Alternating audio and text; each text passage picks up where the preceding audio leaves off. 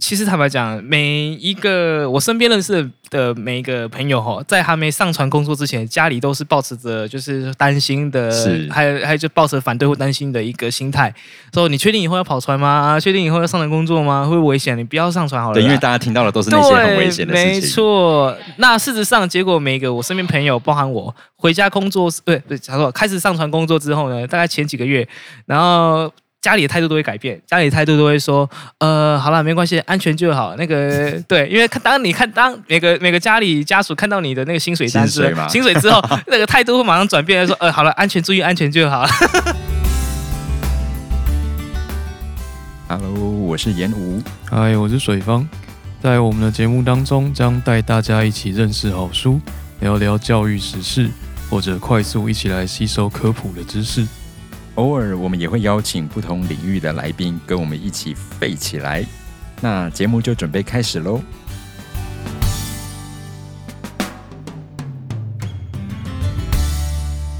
欢迎大家收听斜杠废青。那今天这集节目呢，其实有一点点特别，因为我本人呢，其实现在正在一艘研究船叫新海研一号上面。所以今天呢，大家就会发现这集节目并没有水方先生的出现哦，因为他不能上这艘船这样子。好，那这一集呢，呃，主要我们要来访问到一位就是我们船上的二副，然后我们可以叫他小豪这样子。那我们先请他来跟大家打声招呼这样子吧。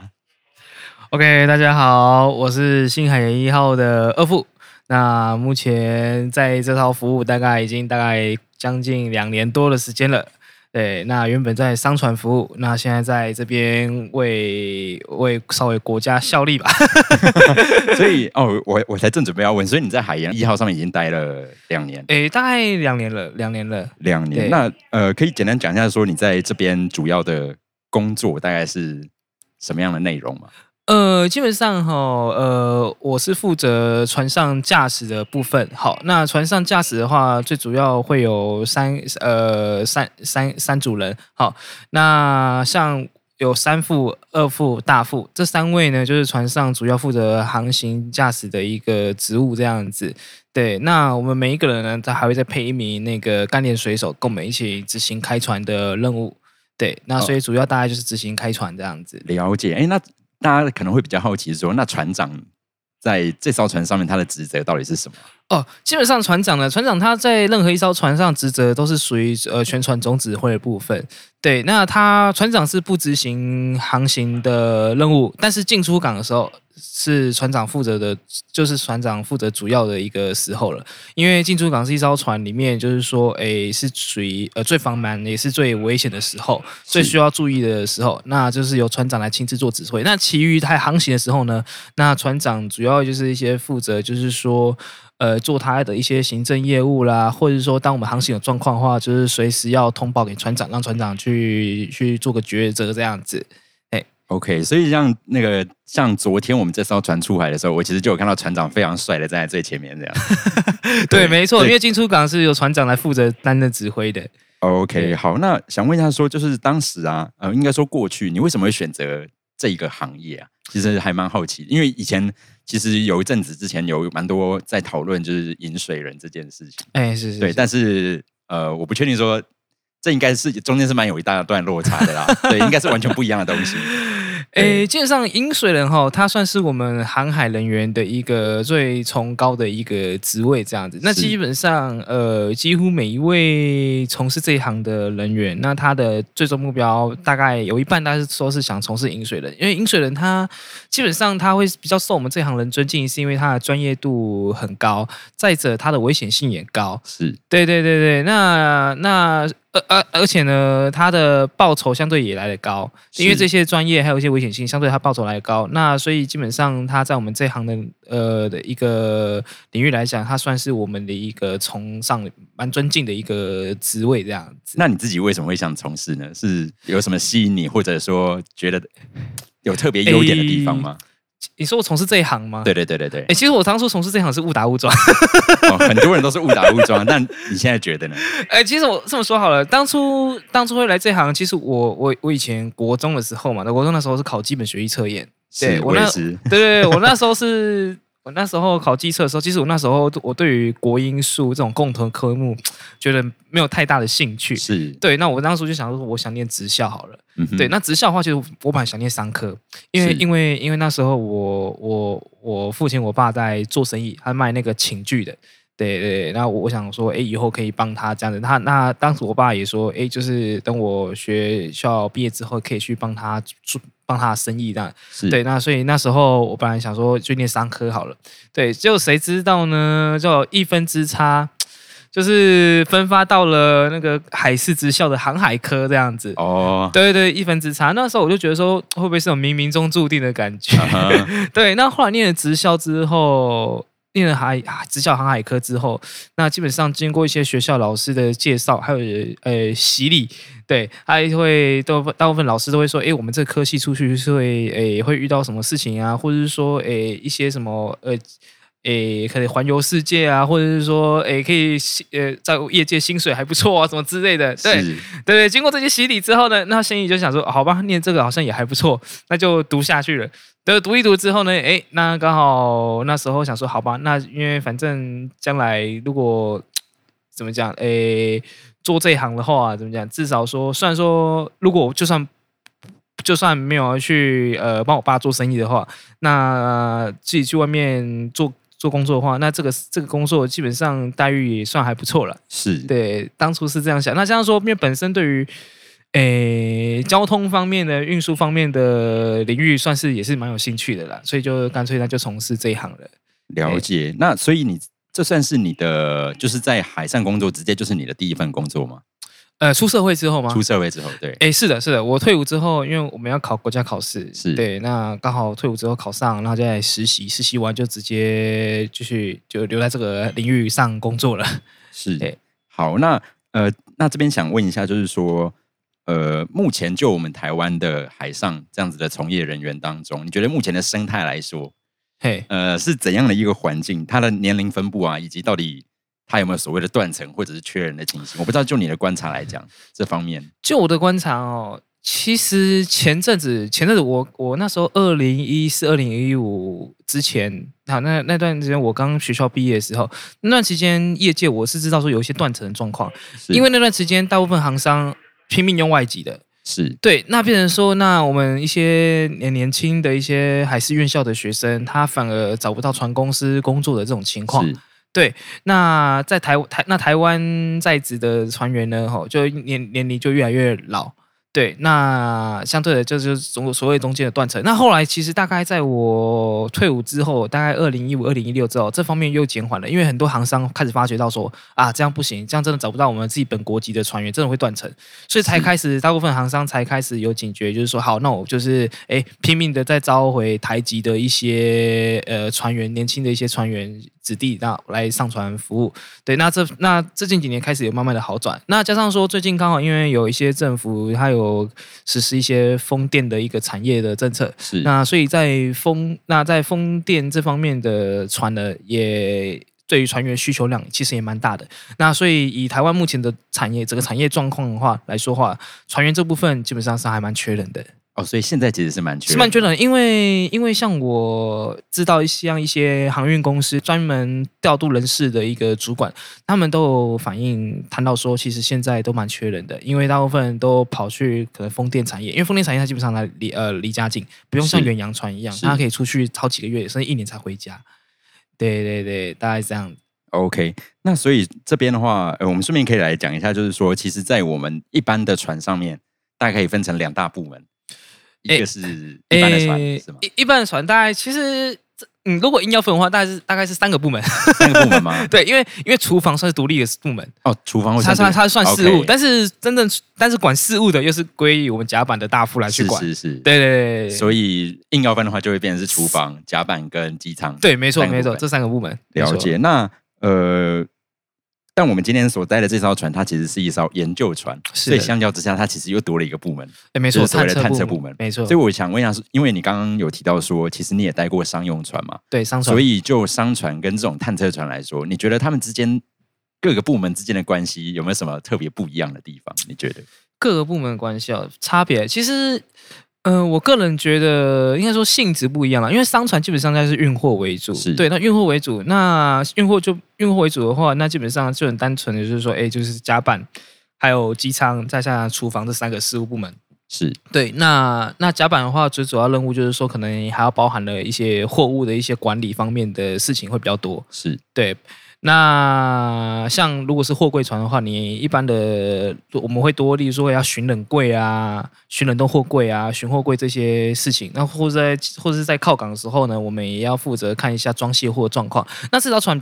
特别的特别地方是说，因为它是属于研究性质，是，对研究性质，那它就多个探测部门。那多个探测部门基本上，呃，我就没有装卸货了。但其实事情会比较单纯一点，因为是因为因为怎么讲，嗯，就光我们在靠港来说好了，靠港来说我们就不用再去诶、负责一些装卸货的状况。对，那那。呃，我们只要专心的，就是说，诶，好好的当班，然后做一些我们自己文书业务这样子。对，那航行中最特别的话，大概就是说，我们大概就可能就是说，因为是以探测为主，那我们就是要看，呃，这次任务什么，那我们再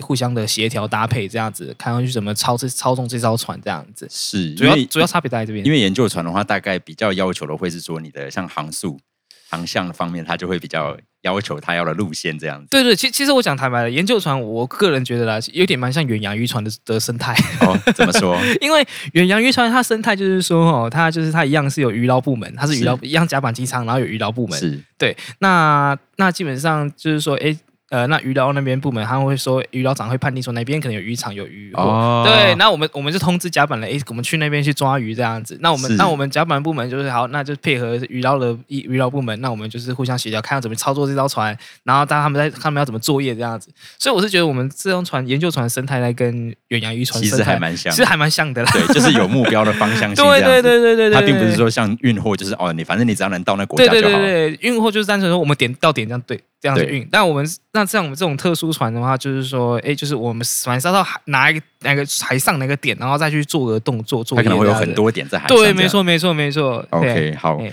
那呃，像呃，我这边来讲到说，二副您其实是属属于甲板部门，而且是可以开嗯开呃，就是执行到开船这一块。对对对对。那对我想，我呃，就一般来说，想问一下说，如果今天想有小朋友，假设说他想有是这个憧憬，想要成为开船的人这样子，哦，那他在他的求学过程当中，到底有没有什么需要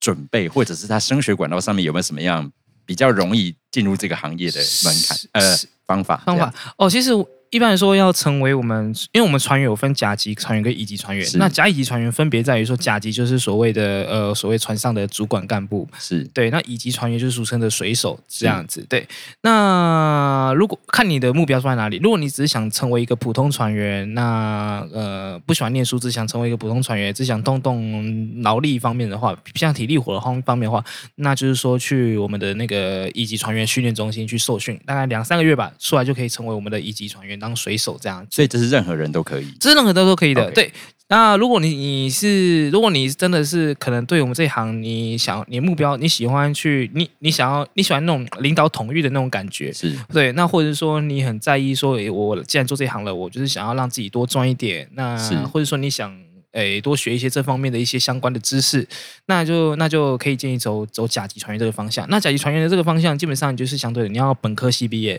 嗯，对，本科系毕业，然后再加上毕业之后考上国家考试，再实习一年。对，那经过你的评估考核通过之后，那就可以即即可成为从呃甲板的话从三副做起，那机舱会从三管轮开始做起这样子。了解。对对对对所以说，你当你有开始挂三管轮或者是三副的时候，是通常就代表你已经开始有那个可以往上爬的资格了。对对这样，对对，基基本上你基本上我是觉得我们这个生态哦，又跟当兵就有点像阶级制度这方面是啦，是对不是，对？就是有一定的阶级，对然对后对薪水什么都有差。对对对对，这阶级制度就跟当兵的有点像。像如果你是一般的可能义务义务役的兵，对，或者说你你非你不是从官校出来的，那你就是所谓一般外面的一些诶。呃，非正统体系出来的话，大部分就是说，诶，就是呃，当一般的水手嘛，就是所谓像一般当兵一样是。对，那如果你是官校出来，就像当兵啊，当兵如果你是官校出来，那你可能就是好，那加上考完试之后，那你可能就是就是开始肩膀上会挂一条杠，就是是所谓的三副或三管。慢慢了深解下去。那现在还有一个比较特别的管道，前阵前几年政府开放的呃学士后学程嗯哦哼，它是针对就是说你有大学学历，然后呃，但是你又有志想要在海上工作的话，是成成为甲级船员干部的话，那就是可以报名我们的那个诶一个我们台湾三所的海事大专院校的学士后学位学程。那大概念一年半吧。那出来之后，就第二的第二第二个学士的学历，那就一样的可以可以报名我们的国家考试，然后来踏入这一行。是，那像这个国家对考试的录取率会及呃，它是及格率很低吧，及格率的话，现对在因为我们它呃呃大概平均来讲，因为我们考五科啦，五大科选择是题。对，那平均来讲的话，我记得我那时候考，大概平均一次过的听率，大概是及格率大概百分之二十多。一次过了及格率二十多吗？，对，一次过了就呃二十多。我们考五科，那嗯感觉也是有一点点小辛苦 了。还是要读一下书啦，对还是要还读还是要读一下。但是你不读，基本上是蛮困难的，除非你在校的时候，你真的底子扎，底子真的学的很扎这实。一定的，对。不过二十趴这个数字，说真的，就是你说低有点低，但你说高又不会也太还高，好，对，因为有很多考试也听到都是个位数的， 对所以对真的对比起来，对这个就是你要有念，其实应该不是太对，不是还不可能的还事是要情念书啊。但是因为但是准准备方向算蛮单纯的，因为就就是说你只要把学校该学的东西，书上教科书上该读的都有读到，基本上你呃你及格绝对没问题，因为六十分就及格了。是及格制就是了。对，那及格这个字对那。它有年龄限制吗？年龄限制哦，哎，基本上，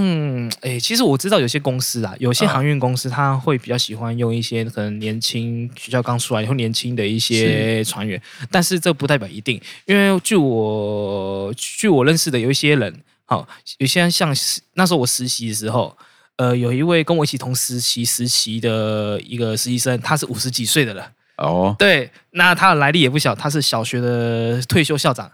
嗯哼对，啊然后他他校。长憧憬跑船就对了，哎、对对，当时当当初我就曾经听过这个人了，是对他他说听说他是为了圆小时候航海梦，对，然后所以所以就是小小小学那个校长退休之后了来实习，对，来跑船这样子，对，然后后来我私但是后来啦，后来我私底下跟他聊天，他跟我说什么圆小时候航海梦，那全部都是骗人的，还不是为了还还房贷。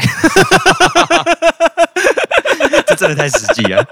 对啊，所以重点是说哦，年纪真的还好啦，年纪其实还好，因为现在就我，因为像我们船上的三副，他也是五十几岁的人，是他他他当初就是念学士后学成出来的，了解他原本在科技业，对，所以其实年纪这大部分是还好，基本上我们这行最重要的还在意的还是说你身体健康啦，对你只要身体健康，基本上都是没问题的。是，所以说其实呃，要成为这样子的工作，尤其像如果是哎，不论是甲板或者是机舱，应该对都是，就是呃，你觉得需要具备的条件，其实体力是一个非常重要的关键嘛。诶，体力还有或者说你的心态，就是你要你可以耐得住你的寂寞是一定要寂寞尤其是对远洋船，远洋船是更需要，因为你毕竟它一趟出去可能将近半年一年才可以回得了台湾，对，那这每天循环就是一直在海上，那当然靠港你可以。可以在还没有疫情之前，在靠港的话，你当然可以去去各国走一走，是一定可以的。是，对，那现在就不行了现在疫情关系，恐怕也很难很难啊。 光回光船停台湾，你的下地都蛮困难的。是因为你毕竟你靠港那个费用也都是要诶，怎么说呢？就是说，因为你因为疫情关系嘛，我们我们在船完，我们船员在只只要跑去外面就算出境了嘛。是那 那啊，你你回、又 要隔离了。对对，那除非你真的诶你是真的，因为你合约满了，那你要下来休息，可能那才可能才叫隔离，才有机会踏到我们自己台湾的陆地上回家。那不然的话，你单纯船靠台湾，其实顶多啦，大概货柜船大概一一天就就离开了。那是其他船装卸货，大家可能也是两三天吧，那也很快啊，怎么样？你也没机会回可以回到家。了解。对那像我对昨天晚上的时候，其实有偷偷，也不是偷偷，就直接跑上来那个驾驶舱这边来看一下。是是是，然后就我发现到驾驶舱其实在晚上的时候还蛮暗的，然后、哎是对，然后我有那时候也就有稍微问一下大副，他是讲说，其实就是为了说你太亮的话会让你不容易看到远方的东西嘛。哎，正确没错。其实它就跟我们开车一样，开车对在高速公路上面哈，是高速公路上面也是没有路灯，几乎没路灯啦。对，是那你都是靠我们自己的车车灯啊，就看附近的车辆状况。那相对的你如果你如果车内灯打开的话，你对外的那个视野相对就会很差，看不太清楚，这一样的道理。是，那如果这样子的话，视力不好的人是不是不能从事这个行业啊？哎、其实视力，其实现在哦，视力的标准不会说很严苛啦，因为是但是现在现在注重是矫正后视力了，裸视是倒是没什么太，我我记得印象中啊，裸视好像零点一还零点几，我其实有点忘记了，因为基本上你只要现在基本上就是你只要裸视矫正、矫正后、矫正后视力 OK 就 OK 了。了解，但是变色力应该还是无法克啊对，服变色一定变色基本上还是也很还是很注意，因为你在海上嘛，你还是要注意一些我们的灯号状况啊，一些是诸如此类的。对，那所以在变色能力的话，当然其实基本上呃也要正常，基本上就是我基本上你汽车体检会过。汽车的汽车驾照体检会过，然后在船上这这方面航行员的体检应应该也是没问题的。但航船上航行员他会多的船员体检会多一些什么法定传染病啊什么之类的这些选项。对对对对，大概是这样子。 OK，所以那我所以我们刚刚总呃，先一个小小的总结，大概就是讲到说，好，所以如果今天你要成为比较管理阶级的，你需要从特定的学校毕业。对，那这些学校，或者是你要去念一个学士后嘛？对对那目前对台湾有哪些学校呢？呃，基本上我们学校的话有呃呃，在基隆的国立台湾海洋大学，是好，那还有呃高雄国立高雄科技大学，就是原本前身的高雄海洋科技大学，是对对。那还有所谓的另外一间私立的呃台北海洋科技大学，在台北市里的社子岛那边，这三所 OK 学校对它的航海系或是轮机系这样子。啊 OK，所以如果刚好有听众朋友，因为可能也有高中生之类的，你对这有兴趣的话，你其实从现在就可以开始去注意这件事情。哎，是的，是的，对，当然还是要跟家里沟通一下啦， 因为这个对啊，因为像你当时从事这个，家里应该是没有哦，我还我是其实坦白讲，每一个我身边认识的每一个朋友哈，在还没上船工作之前，家里都是抱持着就是担心的，是还有还有就抱着反对或担心的一个心态，说你确定以后要跑船吗？啊确定以后要上船工作吗？会不会危险？你不要上船好了啦。对，因为大家听到的都是那些很危险的对事没情。错，那事实上，结果每一个我身边朋友，包含我，回家工作，对对，假如说开始上船工作之后呢，大概前几个月，然后。家里的态度都会改变，家里的态度都会说，呃，好了，没关系，安全就好。那 个，对，因为看当你看当每个每个家里家属看到你的那个薪水单之薪水后，嘛薪水之后，那个态度会马上转变，说，呃，好了，安全，注意安全就好。对啊，因为其实你就是 哎、不过呃，这边讲到安全这一点，是，呃，之前有听到说，像如果是跑船的这个状况的话，是不是保险方面就会比较麻烦一点？哎、对，其实哦，因为这这行业算是一个高高风险啊风险的一个行业。是那有些公有些保险公司拒保，因为我曾经就碰过，有些保险公司他一听到你的职业别之后，他就拒保了。是，对，那有些公有些保险公司他愿意帮你承做承保，但是相对的它的集聚是蛮高的，它保费也蛮高的。保费就会提高嘛。对，像以我来说，我每个月的光意外那些之类的，每个月就将近要的加个五千块了。每个月哦，对，每个月对是基本上是蛮高的。是，对对对，那但哎其实就是你赚的钱里面，你必须要拨一块。对，没错。 但是这也是相对来说是对自己也是对家人一个保障啦。是啊，这当然，保险就是这样子的对对对没错，意义没嘛错，没错，是是是。好，所以呃，像一般来讲，你们的工作时间的长度，然后想想必是会牺牲掉蛮多。假设你有小孩，或者是跟家人相处的时间，嘿，是是是。对，那不知道哎，诶你现目前是我们我目前一个人，？啊、就一个人嘛对对对。那对你有没有听过，就是说，像一般如果已经有家庭的状况是之下，他们要如何去调配这件事情啊？哎，基本上吼，这方面其实说真的，嗯每个人不一样嘛。对，每个人情况不一样啦。因为有些人，有些人他是年轻时做做最行了，那认识到另了另外一半，那他的另外一半也接受说他去做这一行，那相对的以后成成家之后，那另外一半相对本来就也知道了，已经其实已经有心理建设，知道说我另外一半常常不在家里是这样子。对对对对对。哎对，那像有些人的话，他是为了家庭，他可能会选择跑国内线的商船，是或者是说像我刚提到风电船，因为它呃台湾是附近常回家，对对，这每个人他的他的呃呃选择不同，对，因为因为其实并并不是说只有一条远洋商船可以走而已，是，国内线商船也可以去，嗯只对是那越远通常赚越多吧？相对的，当对然当啊然一定当然，是这样嘛所以这个其实也是一个去取做舍的个对问自己题做个取舍跟抉择啦，哎，好，那呃，这边就问一个比较个人的想法一哎点，没就是你觉得啊，就你目前得到了报酬，不用讲出多少，就是就报酬 来说，你觉得这跟工作的内容比起来是 OK 的吗？还是你觉得其实还不够不合哎诶你理？是说我现在在研究团那边服务吗？还是对啊，对啊，要服务我相相对的，我我讲实在的，嗯没有人嫌钱赚的太多啦。是， 只是你觉得这个待遇算合理的吗？待遇哎我们就合合理性就嘛好了。诶，其实说真的，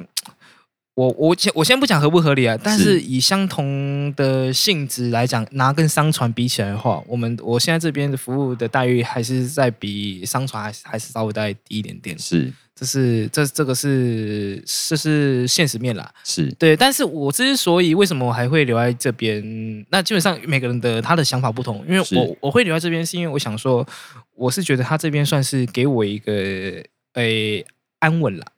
就是是说这么说好了，嗯、一般人家都会讲说，你要求升官发财，你就不要进入公家体系，那你要进入公家体系，那相对你要求的就是一个安稳。我完全理解啊，因对为我自己就是老师这个 行业，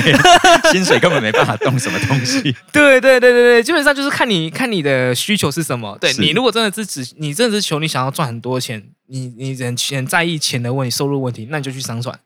因为对毕竟你要承担更大的风险跟哎时间成本啊。对，相对的，那那相相对的，那在商船上面事情也会比较，就像我刚提到，你还要管装卸货那些，会比较杂一会比较点杂一点。那还有就是说，可能因为私人公司有些小有些船公司，它小型公有些小小型的航运公司啊，它就不太稳定，因为它可能旗下就一条船，那它可能随时会卖会怎样，也都很难说，是不确定性蛮高的。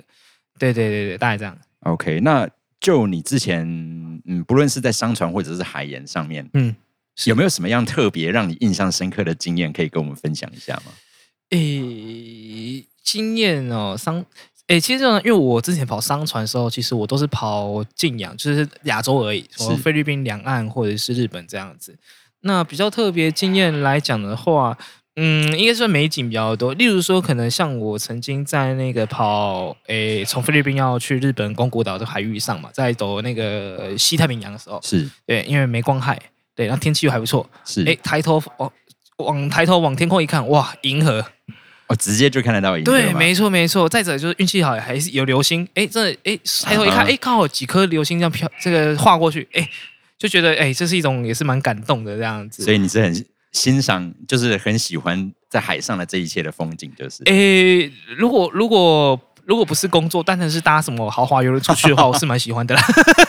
工作就不一样了，工作不一样你就必须要工作不非常 要上紧八条的看 着。对对对晚对，就上的是事情心态会不一样。对啊、是，尤其我看到你这次的班其实是晚上十二点到四点的对班哎嘛，对，二副是指零到四。是对对对对对对，好。那这边我们就最后再来问一个问题，就是说嘿，是。平心而论的话，你觉得你现在大概是怎么看待你现在这样的工作？你很喜欢它吗？还是你有没有任何有一点点后悔过的经验哎有，吗？基本上我讲实在，你问每一个船员，十个有九个应该说我喜欢他的薪水待遇吧。啊，这个合理，对那可能只可那另外那一个可能是家庭家庭没温暖，至少上船工作。 啊，这也是有听过这样的状况吗？哎、开玩笑啦，其实其实也是有 啦，因为像我我我有个同学，他的确他是他家里的确没什么人的，是，对，那他目标是先放在说，哎、那我先在上船工作，好好的存一笔，那想要组再组织一个自己属于自己的一个家庭，这样这样这样也子会比较有，你也要有那个钱才有办法做事。哎、对，对对对对，我那个同我我那个同学他就是这样子，真的是没有钱就是万万不能哎、的确啦， 对啊这是一个很现对。实的那我面我我我讲实在的，你现在现在假如说你要翻身的话啦，是除非你自己创业当老板，或是你有很强的业务能力，是，对，要么就是你考上职等很高的公职，或者是是说你呃进入一些公司，然后他很然后要慢很慢备爬受上赏去识，会备受对赏识或能力非常异于常人。对，或是你有特别高的专业领域，例如说可能诶科技业那方方面的啊，是对，有时候比较高专业度的一些人员，那基本上跑船这一行的确是蛮蛮快让你翻身机会的一个工作啦。是。那所以这样的话，你们会想说做到某个年纪就退休吗， 诶其实这个每个人的他的理想目标不一样，其实会落差蛮大的。对啊不对，因为有些人他的目标是放在我进这行，我就想当到饮水人。是对对，有些人他的确这样。那有些人他他的目标是想说我，我我做这一行做个几年，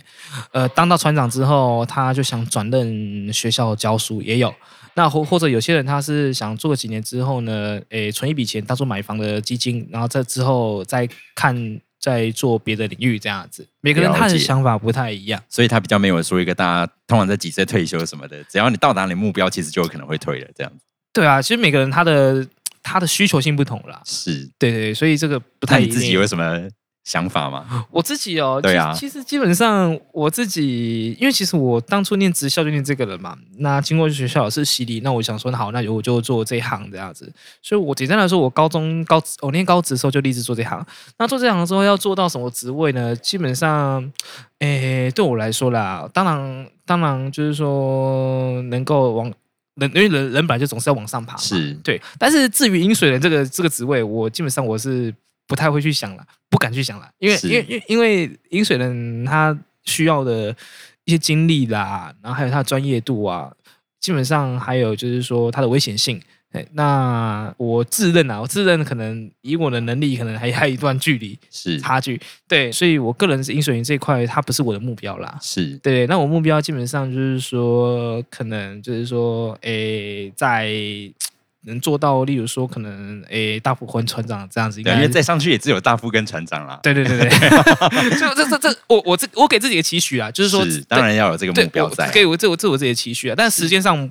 时间上就是，呃，没有说太要求自己啦，就是你只要只要我达到就好，因为因为升迁这种东西哈，基本上你除了说你呃的能力要到之外，其实也蛮看运气的。我想在任何职场都一样，啊你是升迁基本上就是说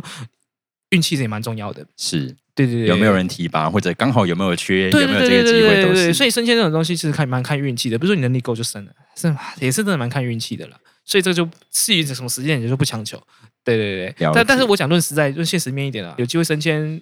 最直接的就是你的，当然你的收入待遇当然会增加，对 啊，这是最这个很明 这显啊是最现实的问题。对，而且上面我印象中我有看过一些数据，好像其实跳的蛮大的。对，没错没对错，当二二副挑大副，这个这个集距差蛮大的。是对对对，那因为因为我对我个人啦，对我个人就是我是一个怎么讲，就是我会做这一行啦。其实坦白讲，我当初以前在学校立志要做这一行，其实有大概一半一半是兴趣，一半是呃待遇的部分。但是事实但实质上，你真的到这一行之后，大概其实可能待遇待遇收入剩大概是九占九成吧，一可能一成只剩兴趣了。完全理解 啊，对对啊，啊因为这件事情，嗯，对啊，兴趣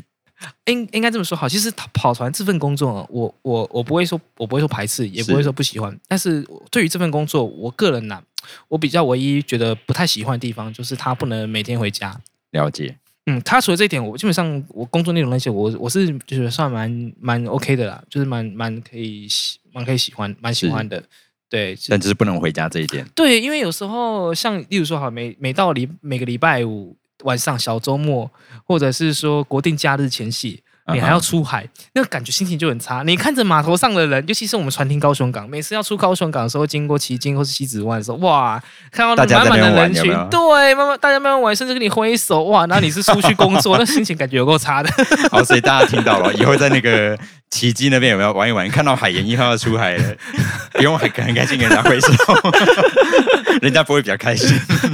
诶尤其像我们这次的出海，其实是从礼拜五开始，哎对对对对对对，哦，这个感觉就有差。没有，其实开玩笑，也不会说，也不会说不要亏手没有干啦，嘛。这个这个都可以讲没有关系的，对啊只，只是单纯说，单纯说就是说，我想这是每个船员的心声啦，是每个船员都一样。你一般说，你看哦，一般呃，一般国定假日或是任何年假，大家在陆地上可能开心的庆祝节日，对，那是那那我们呢还是一样在海上这样工作，那感觉一定有差啦。是对，像有些人我知道，有些人他可能连续五六年已经没有回家过年了，也都有。哦哦，就是每年过年都刚好要，对对，刚好都在海上。对，但这样会不会有？加急啊？突然哎，其实不太会了。啊，不太会吗？不不太过年没有，没有，加急这种东西，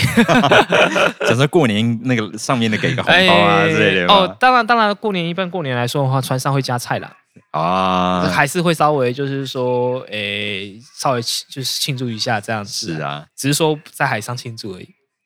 好，这对跟对陆地对上还是不太一样，当然还是有差，感觉有差啦。对啊，当然好还。是有差。好的，那我们今天就是，诶、小华跟我们分享到就是在海上的一些生活的一些经验。那希望就是，如果我们听众朋友当中有刚好有这个需要或者有兴趣想要了解的，可以从这一集得到一些些的收获之类的啦。